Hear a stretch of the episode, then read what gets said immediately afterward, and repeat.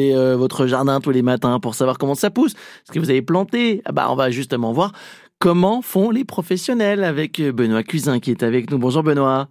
Bonjour Damien. Mm. Maraîcher à Avier, Saint-Étienne, là on dit c'est la période de l'abondance en ce moment, ça sort de tous les sens, mais attention, ça manque un petit peu d'eau. C'est ça le secret d'un bon maraîcher, c'est savoir euh, doser et apporter l'eau quand il le faut.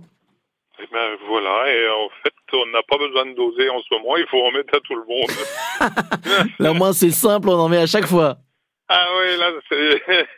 On n'a même pas de questions à se poser, on n'a pas le choix. Ah, et ça, ça y est, ça se ressent, euh, les sols sont bien secs. euh, la- Ah, là c'est très très sec, surtout qu'on a un vent d'est permanent. Ouais, C'est ca- c'est quand même assez compliqué. ouais. Donc, Mais euh, ça va aller. ouais, bon, vous savez faire. Hein.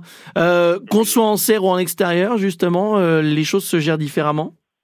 Oui, ben on sert déjà, c'est des cultures longues, c'est-à-dire concombre, tomate, poivron, aubergine. Mhm. Et là, justement, pour l'économie d'eau, on fait tout en goutte à goutte. Donc euh, là, c'est euh, on apporte avec parcimonie juste ce qu'il faut au moment où il faut. On évite de gâcher, d'en mettre partout.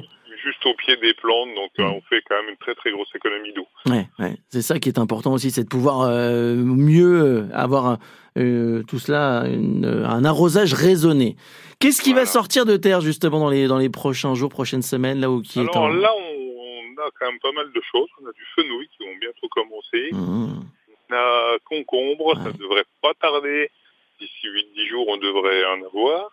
Les petits pois, on a les fèves qui vont bientôt commencer aussi. Là, on va, on a commencé la récolte de l'ail, Ouais. des épices nouvelles.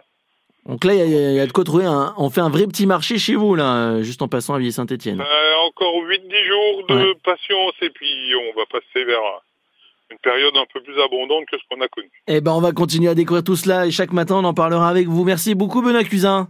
C'est moi qui vous remercie. Au revoir, Damien. Maraîcher à Villiers-Saint-Etienne, vous